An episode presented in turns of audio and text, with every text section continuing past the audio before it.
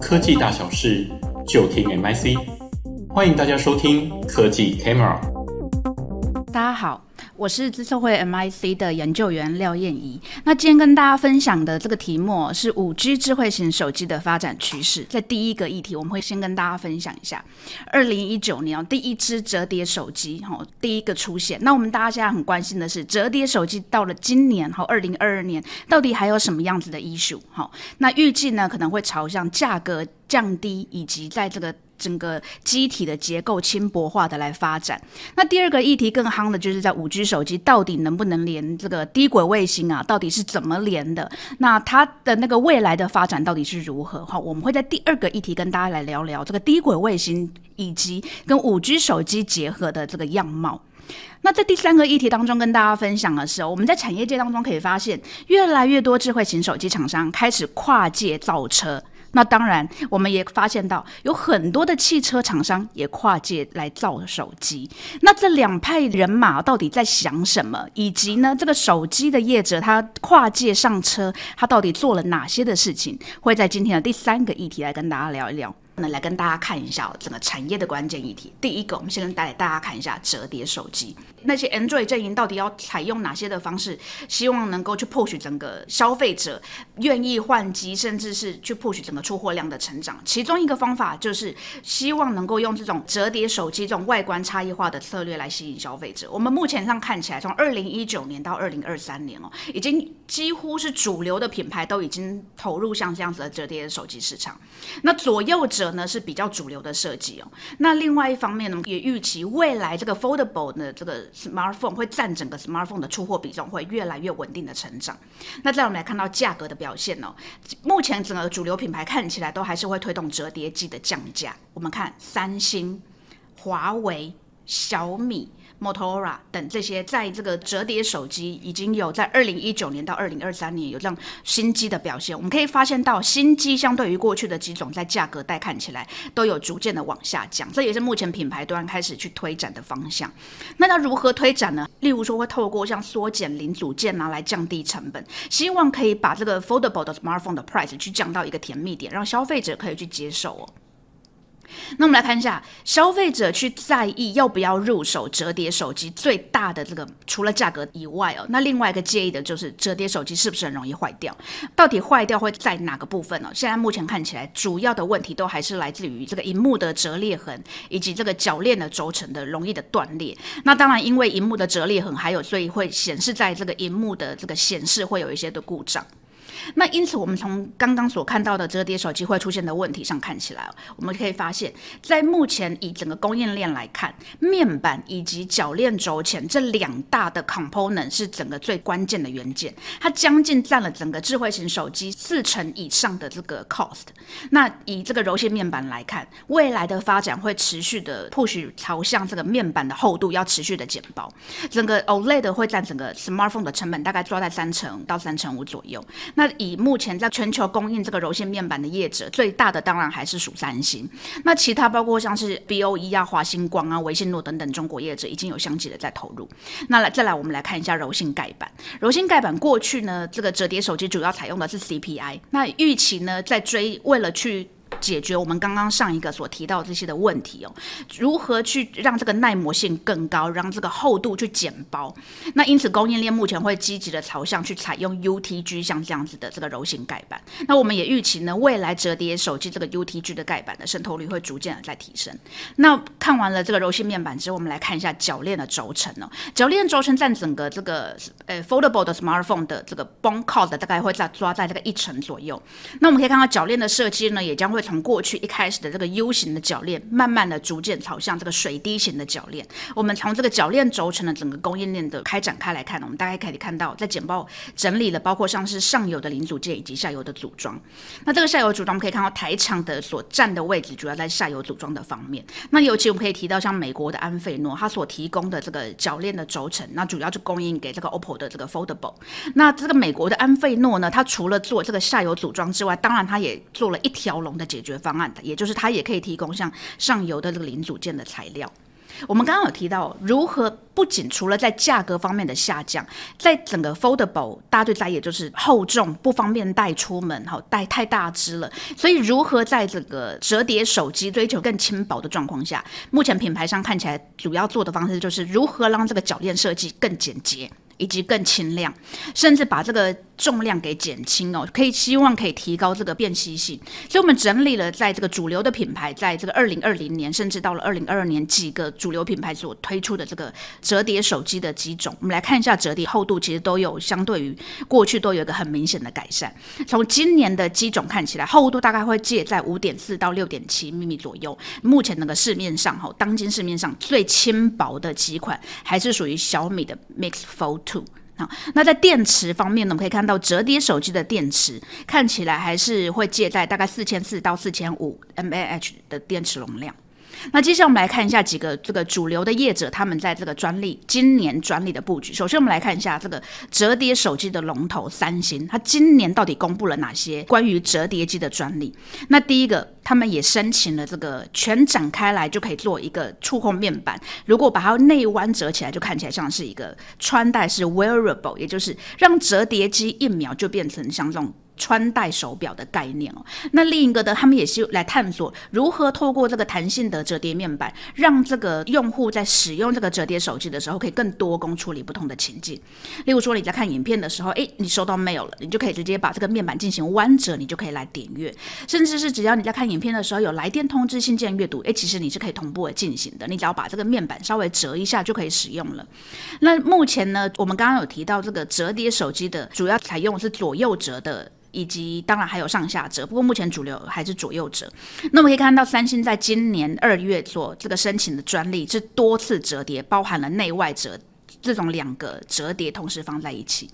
那目前还没有推出这个折叠手机的业者，包括 Apple 跟 Google，以及我们来看一下已经有推折叠手机的华为，在今年的专利申请上到底有哪一些？首先来看一下 Apple，Apple 在今年七月专利申请了这个 iPhone 的，看起来很像这个上下折的 Flip，好，内折式的。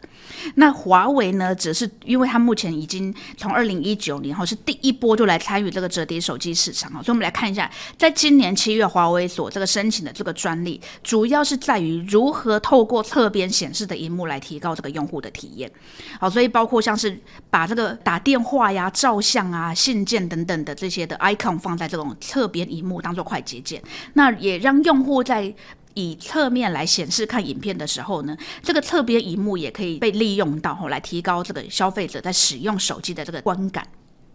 接下来我们看到啊，预计在今年下半年以及在明年就会推出。第一款折叠手机的 Google，他们的这个专利主要则是着重在这个相机的位置，好，例如说，他把它的前镜头会放在这个面板的边框，或者是如何把这个相机去缩小，哈，让这个整个全萤幕变得更大，好，缩小面板的相机开孔。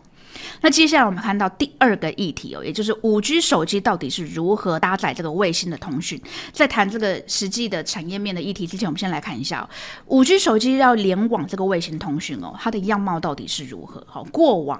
智慧型手机跟这个卫星行动通讯跟卫星通讯其实是采用分离的状况。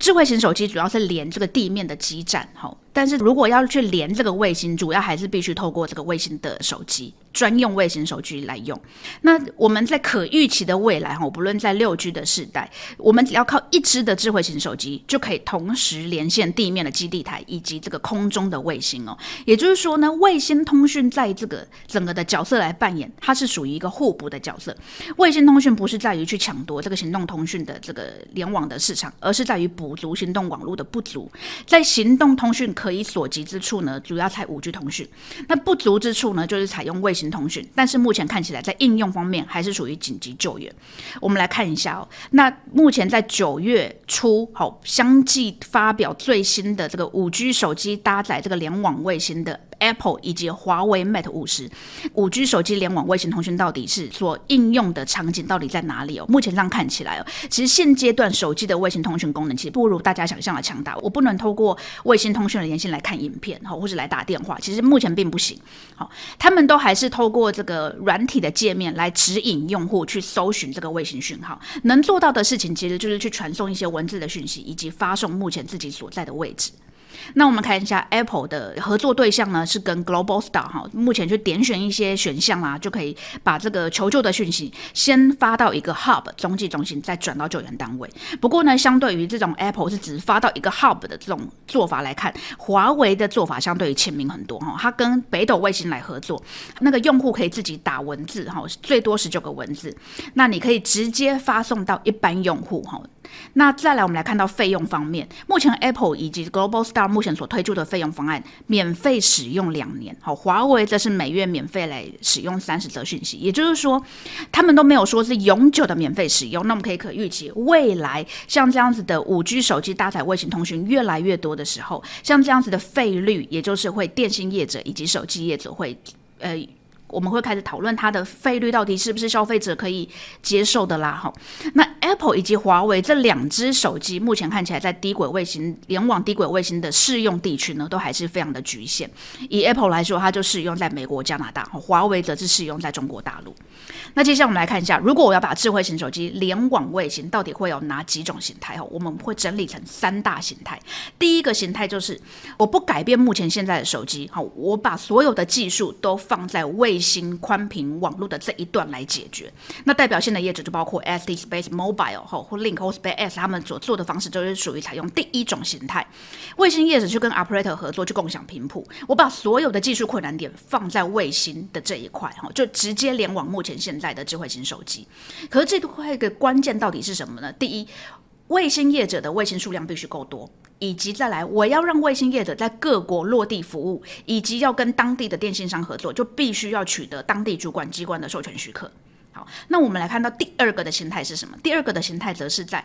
透过这个卫星业者。的这个专用通讯，就 proprietary 通讯协议，以及跟这个智慧型手机的克制化，例如说像 Globalstar 跟这个 Apple，以及北斗卫星跟华为，就是主要采用这样这样子的方式。他们采用卫星频段，可是，在手机方面呢，会克制化这个五 G 的手机的软硬体。那相对的关键就会在如何在客制化手机的硬体的技术的开发，如何去克服手机天线尺寸啊、耗电量等等的因素，就会在。第二个形态，目前要克服的，那再来就是随着三 GPP 的技术发展，哈，目前的三 GPP 的进展是到今年冻结了 R 十七的标准。那目前 R 十七的标准主要是支持五 G 手机从陆地通讯开始可以联网五 G NTN，也就是我们所讲的非地面通讯，就是卫星通讯。可是从标准上看起来，目前还是只有支援 IoT 的数据传输以及手机的文字的简讯，还没有去支援宽频。那目前看起来，目前已经有在跟着三 GPP 的进展，诶，相对投入的业者，包括像是诶 MTK 啊，以及像是 Qualcomm 等等业者都已经投入在里面。不过，如果预期我们如果要随着三 GPP 的发展呢，整个手机要实现整个联网宽频的服务，看起来还是要等到 R 十八以后的标准制定。接下来我们来看一下主要手机品牌在整个专利的布局哦。我们整理了一下整个四大的这个手机品牌商，以及两大呃 Qualcomm 以及 MTK 这样手机的晶片业者，他们从二零一九年到二零二二年在手机卫星通讯专利的申请的状况如何？我们可以发现到，还是属于他们在智慧财产组织 WIPO 所申请的笔数最多。所以，我们从这 WIPO 的进一步来看一下这两百零七笔的状况，我们可以发现最。刚开始去申请这个手机联网呃卫星通讯的是三星以及高通，好，他们在二零一九年就已经开始投入。那在二零二一年呢，他们所投入的这个时间点会达到更高，整个看起来在包括四个品牌商以及在这个晶片商会达到七十比。那尤其是在呢，这个 BBK 的这个，他在二零二一年就申请了二十三笔哈，高通申请了三十笔，也就是说，这是产出的相当的积极。那我们可以看到，二零二二年其实相对在这个四年以来是整个专利产出的高峰点。哈我们看起来，这个六大业者都有十项以上的专利产出，跟大家所预期的比较不一样的是哦，虽然现在目前呃市面上所看得出来的已经是 iPhone 以及华为已经有五 G 手机卫星通讯的亮相，不过实际上拥有最多五 G 手机联网卫星通讯的却是这个 BBK 集团。这个 BBK 集团旗下包含了 OPPO 和 VIVO 等等的业者哈，也就是说核准的总专利件数是出乎大家预期的高。那再来我们来进一步的交叉分析来看一下这六大业者在这个 CPC 分类好，那主要包含传输、数位资讯传输以及无线传输的这个网络。大家在这个手机的品牌业者以及晶片业者，主要在申请的专利，都是在解决智慧型手机要去联网低轨卫星通讯的时候的无线的传输的技术的议题。那如果我们从这个 MTK 来讲，它目前所申请的专利就包括如何去克服这个地面网络以及卫星网络的频谱共享，那个频率同步。那甚至是呢，这个终端除了手机之外，还有没有其他的可能？哈，包括平板啊、穿戴啊，哈。那甚至是我们有没有办法去解决低轨卫在手机联网低轨卫星的时候的这个传输时延的问题？那当然，我们也可以看到 Apple 它已经非常的积极的在自研它的这个基频的处理器，这个 Baseband。那我们也可以看到，在这个专利方面，我们也可以看到 Apple 有申请如何透过基频处理器来进行卫星的网络的这个波数的管理，甚至是呢来定时补偿强化在这个手机以联网卫星的网络通讯的时候，那我们来。来分别看一下哦，三星以及 Apple 他们在今年所这个呃专利申请核准的这个公告到底包含了哪些内容？我们从左边可以看到，三星它今年三月有申请的专利哦。我们先来解释一下，一般的智慧型手机，它在联网地面基站的时候，主要移动的是智慧型手机，地面基这个地面的这个基地台其实是固定的。可是低轨卫星呢，它的移动速度其实相对的快，所以当手机要联网这个低轨卫星的时候，其实移动的其主要是在卫星移动，手机相对来说是固定。因此我们可以看到，因为终端所对应的卫星会不断的移动而频繁的更换，这也是目前我们看到各个业者想要克服的技术难题，如何在不断的变换这个卫星之间呢，去克服这个手机的联网？那我们可以看到，Apple 它所这个专利的内容，主要是考量了跨国移动的时候呢，这个五 G 手机能不能在不同国家的变换的时候，依然还可以去支援这个卫星通讯的联网。接下来我们来看一下小米，小米则是把不同的终端，包含了车载，好，包括 wearable，包括这个 roadside unit 以及 IoT，都纳入在这个未来在诶终端联网卫星通讯的可能。那这个 OPPO 在今年的专利则是着重在，如果我在不连这个无线通讯在中断的状况下，我能不能去降低这种耗电量的这个传输？那另外一方面，他们也提到了 AR、VR，甚至是车载设备，其实也是在联网这无线低轨卫星的这个终端的可能性。好，那我们来整个 overall 来 review 一下哦，在五 G 手机搭载卫星通讯到底是噱头还是实质哦？我们从政策监管面上看起来，卫星通讯服务要落地，其实还是必须要去克服，除了主管要取得主管机关的这个授权许可之外，再来是跟当地业者要共享频谱，你必须要去克服这个频率干扰的问题。那当然，我们我们谈到这个三 GPP 的标准，目前三 GPP 还不到这个可以做到五 G 手机去连。联网卫星通讯支援宽频服务的可能，吼。不过，我们可以期待，在未来 R 十八、R 十九以上，当整个卫星网络通讯效能不断的提升，甚至是 R 二零以后的提升的时候，在这种全覆盖网络的状况下，也许五 G 手机去联网这个卫星的宽频服务，未来还是可预期之路哈。但是目前现阶段还没有办法做得到。那在零组件方面呢？依照目前五 G 手机的这个零组件 component，包括 modem 都不能支援卫星通讯，也就是说，在哪些的关键零组件上，必须还是要进一步的来进行改善，包括射频元件。PA 哦，baseband 天线散热等等都必须要相对应的发展。那再来，我们刚刚有谈到服务的资费面哦。前面我们刚刚谈到，不论是免费两年啊，或是免费的三十折哦，那未来卫星服务连五 G 手机的越来越多的时候，其实这种价格其实是由卫星的 operator 跟合作的这个电信商一起协商来制定的。不过我们这样看起来哦。目前现行的卫星的行动服务的资费其实非常的高。好，如果我们以 Globalstar 的这个行动卫星的语音资费上看起来，在简报所示给大家参考。但不过呢，在这个五 G 手机去联网卫星的应用场景却蛮局限的，因为主要还是用在紧急救援。也就是说，我们预期未来可能电信商会推出像这种预付卡，你需要的时候你再来买哈，或是这种 One Day Access 的服务形态。最后我们来看一下市场面。那因为呢，这个华为。在它所联网这个北斗卫星，哦，据说目前背后呢，其实是由中国电信以及国家刻制的这个五 G 的那个卫星的晶片。那也就是说，陆系品牌加入这种中国大陆北斗卫星通讯的这个可能性是非常高的。那 iPhone 的卫星通讯到底能不能落地这个人口最多的这个地方？中国大陆其实就是大家非常好奇的。如果要落地中国大陆，那大概会有几种方法。第一个就是目前所连线的这个 Globalstar，中国大陆政府允许它在当地落地，这是第一种方案。另外一种方案就是 iPhone 它在它自己中国大陆要出的这个五 G 手机，就采用了像这种北斗卫星的可以联网北斗卫星的晶片。但不论是哪一种呢，但目前呢，我们都还不能预期哈，会接下来会持续的关注 iPhone 到底能不能卫星通讯在中国大陆的服务。那接下来我们来看一下第三个议题，我们来看一下这个跨界的竞合，不论是手机以及这个汽车两端的互联哦，其实我们。可以先从如何以五 G 手机来操控车来开始。但我们先来看操控车开始，我们先来看到，其实这两个终端在不论在 OS 系统方面，其实有非常大的不同。例如说，消费者可能平均一到三年就会换一只手机，好，可是你并不会一到三年就换一台车，哈，你换一台车的时间大概会八到十年才换一台车。那五 G 手机里面的这个 OS 的系统，其实相对更新的速度其实是很快的。可是车机的系统，在这种八到十年的状况下，如果你要用这个智慧型手去去联网车机系统，其实相对就会比较延迟。也就是说，它对消费者来说，它其实就过时不好用。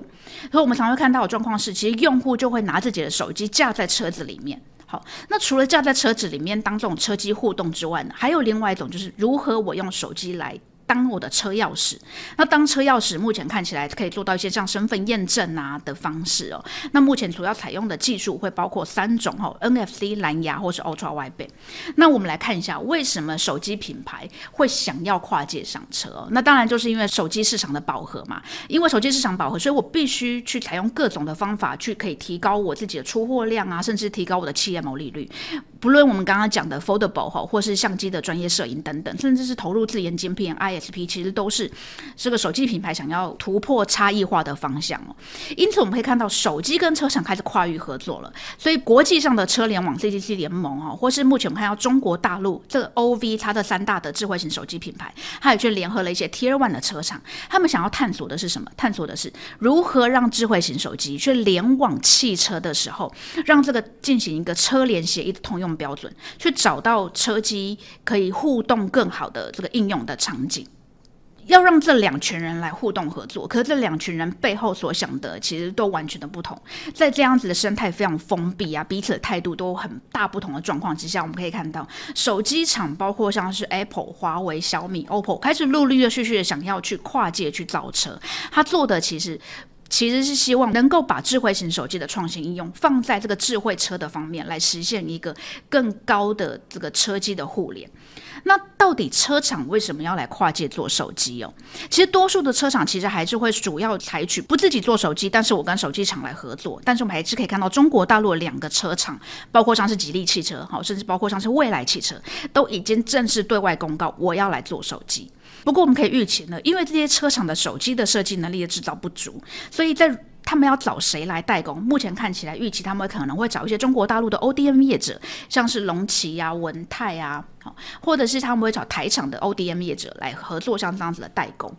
那接下来我们来看一下，如果我们要做到像这样子的车机的互动，好，到底会长什么样子？在车外呢，我们可以透过手机去操控汽车，做到。把车子预先热车，甚至可以定位找到我的车在哪里。好，我可以用我的手机去解锁，不论是数位车钥，或者是我把我的手机靠近车门的时候，可以自动的来解锁。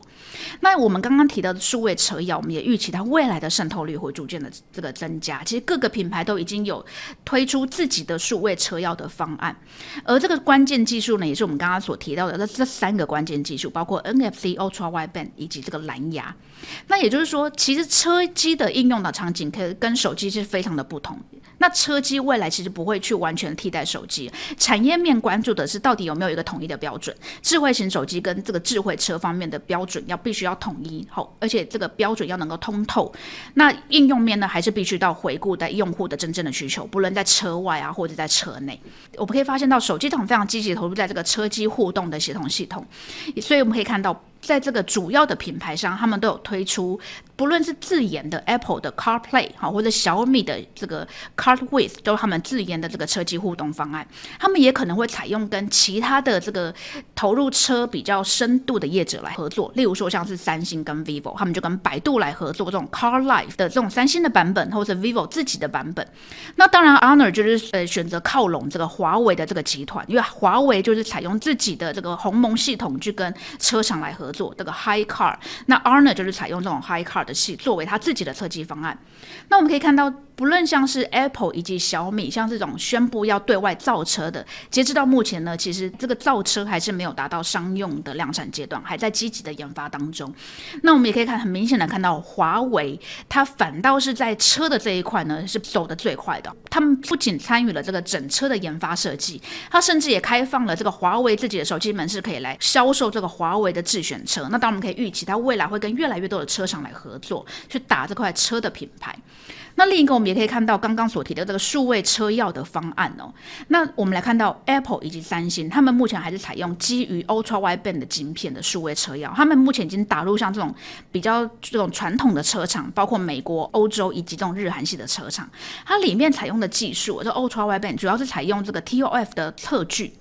那这种测距呢，其实 Ultra Wideband 相对于 NFC，相对于蓝牙来讲，它的这个精确度、精准度、安全度，甚至是更高的，因为它也是符合目前国际的这个车联网联盟发布的三点零的数位车钥的规范。因此，我们也预期未来在智慧型手机方面，去搭载像支援像这种 Ultra Wideband 技术的手机会越来越多。